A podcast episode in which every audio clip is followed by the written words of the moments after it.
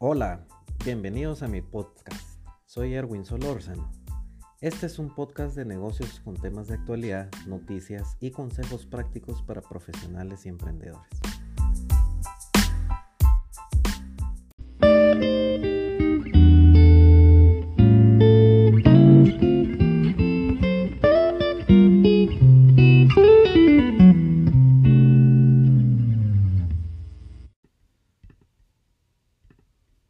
Siguiendo con esta tu idea, John, eh, pasó algo el 11 de septiembre del 2001 y el tema de las Torres Gemelas, el ataque terrorista que se tuvo en Nueva York.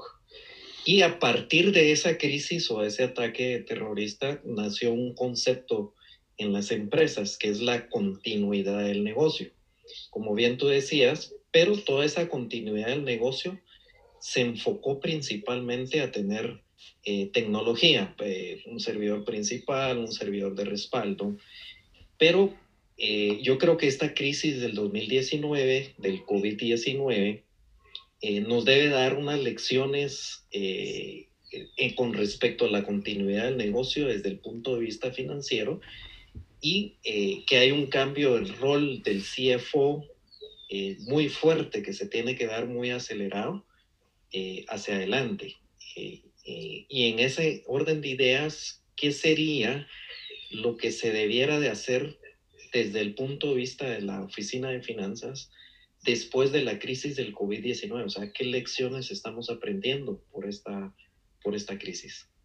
Bueno, algo que de lo que yo he hablado muchas veces es la, de, la modernización del Departamento de Finanzas.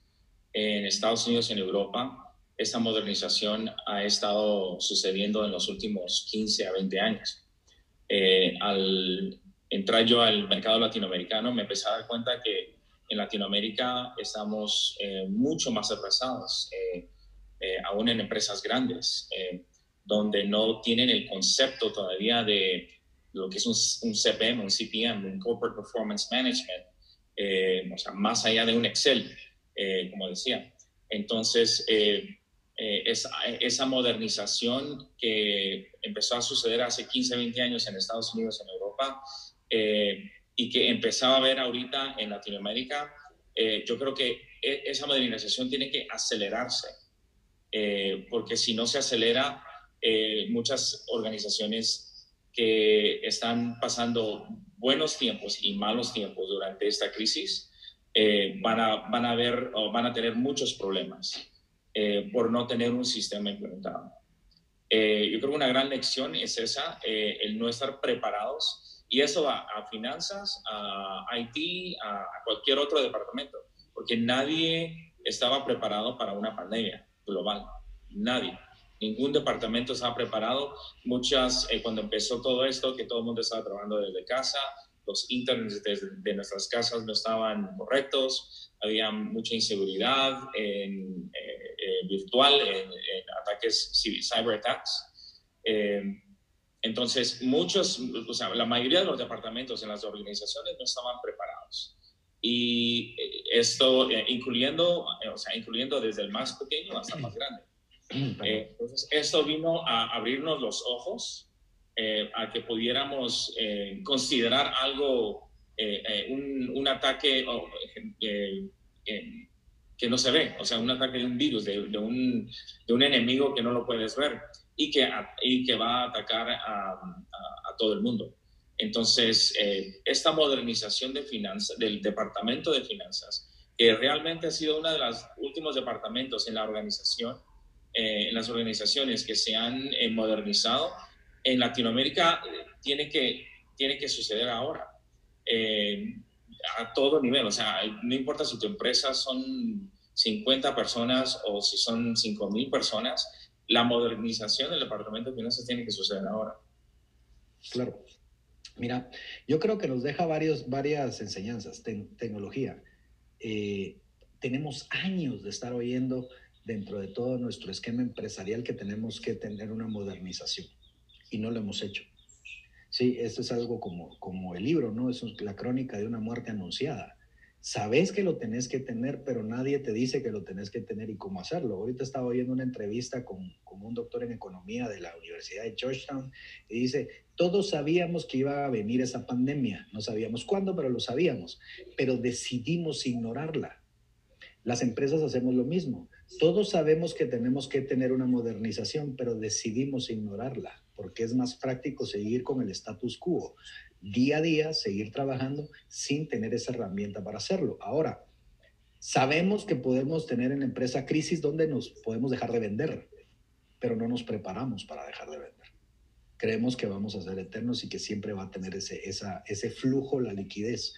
Y ahora lo último, agregando lo que dice Pablo, es, en efecto, nos pegó, no aprendimos anteriormente de los otros para tomar decisiones prontas y ahorita este es un abre ojos cuando nos pegó ahorita la crisis, a los 15 días comenzamos a ver qué hacíamos para comenzar a contrarrestar los impactos que teníamos en la empresa, pero estamos muy lentos en nuestro, en nuestro tiempo de respuesta.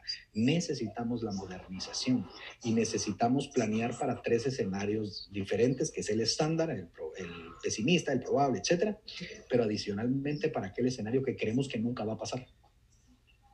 Sí pero sí necesitamos modernizarnos. Un aprendizaje muy bueno de esto es decisiones prontas y planear para aquellos casos que no creemos que nos vaya a pasar. Sí. Un, problema que yo siempre he visto con mis clientes eh, es eh, eh, los financieros y contadores son muy conservadores. Siempre tienden a, a, no querer el cambio, resistir el cambio. y eso es es la lucha entre IT y business y el negocio y, finanzas. Siempre hay una lucha porque IT quiere cambiar siempre, quiere un, otro software, quiere otra computadora mejor y el negocio dice, bueno, si funciona tu computadora que tú tienes, ¿para qué necesitas una nueva? Y o para, si, si el software ha funcionado, ¿para qué necesitas otro nuevo?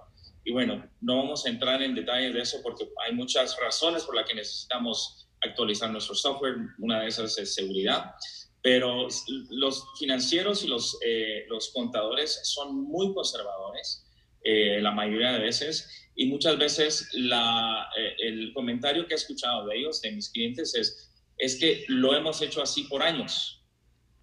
Entonces, han hecho lo, el mismo proceso por años y se tardan X número de días o X número de horas haciendo el mismo proceso y han sido dos, tres, cuatro, cinco años que lo han estado haciendo, o la persona que estaba en mi puesto anteriormente me dijo que así lo tenía que hacer y así lo he hecho desde que estoy yo acá. Entonces, tendemos a resistir ese cambio porque nos sentimos cómodos de cómo estamos haciendo las cosas. Fíjate que para contar anécdota, en Colombia estábamos en una plática y estaba una persona viendo en una empresa y explicando cómo iban a ser los nuevos procesos y dentro de eso se levanta un señor en, en, la plática y dice, mire, disculpe, lo que usted está diciendo es incorrecto. Dice, yo tengo 25 años de experiencia y cabal diciendo eso lo para la persona que estábamos platicando ahí, le dice, no, no, no, pare, le dice, usted no tiene 25 años de experiencia, usted tiene un año de experiencia y 24 años de hacer lo mismo. Exacto. Pero eso es lo que nos pasa lo que está diciendo Pablo a mí me hace mucho sentido porque es lo que nos está pasando en las empresas. Nos acomodamos, creemos que tenemos experiencia, pero realmente nuestra experiencia de aprendizaje, crecimiento, modernización, etcétera, fue el primer año o el primer mes o los primeros seis meses. Todo lo demás se vuelve un acto repetitivo, monótono. Exacto. Como memoria muscular, esa cosa. Entonces sí, tenemos que hacer un cambio en los paradigmas que tenemos de no querer cambiar, de que todo es ahorrar costos para no invertir en nada porque queremos la plata en el banco y al final ni la tuvimos. ¿Sí?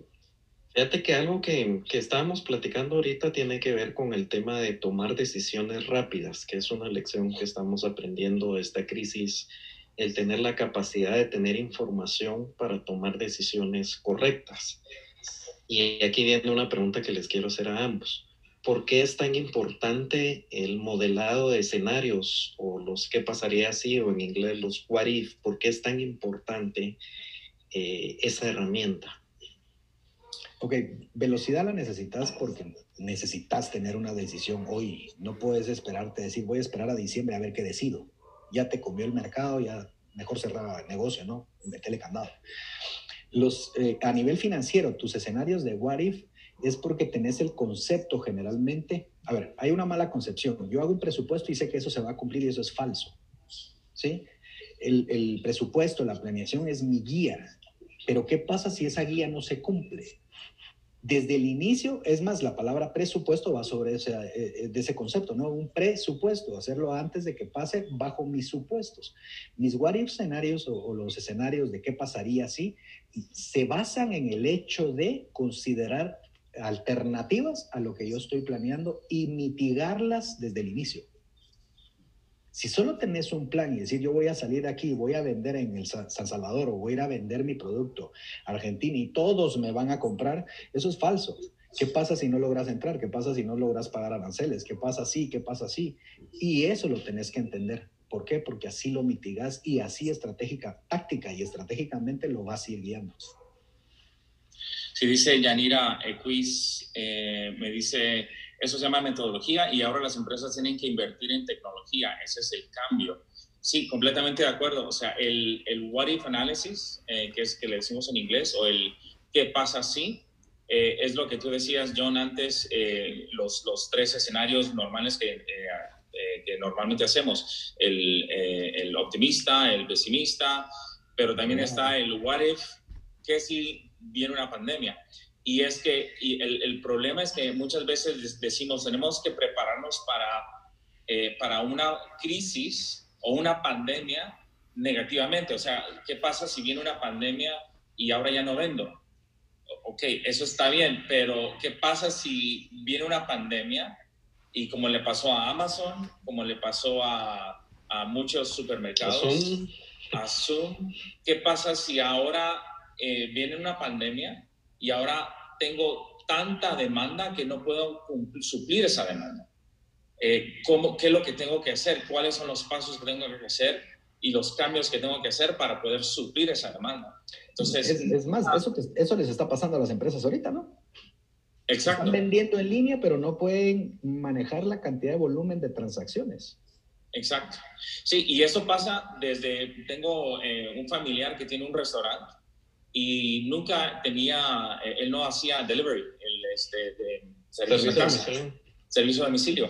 Eh, y bueno, e, es, es, algo que no se preparó. Los primeros cuatro, cuatro semanas no sabía eh, que permitían que tú llamaras, ordenaras online y te enviaran tu, tu, comida. Él no tenía nada de eso puesto antes. Y fue algo que perdió cuatro semanas y en esas cuatro semanas perdió un montón de dinero pero ahora está vendiendo el 50% más de lo que vendía antes de la pandemia. Entonces, todo ese tipo de, y, como te digo, estamos hablando desde un restaurante de alguien eh, con 10 o 15 empleados hasta una empresa con miles de empleados como Amazon, ¿verdad? O sea, eh, eso nos afecta a todos. No olvides en dejarme tus comentarios a través de las redes sociales, tanto en Twitter como LinkedIn.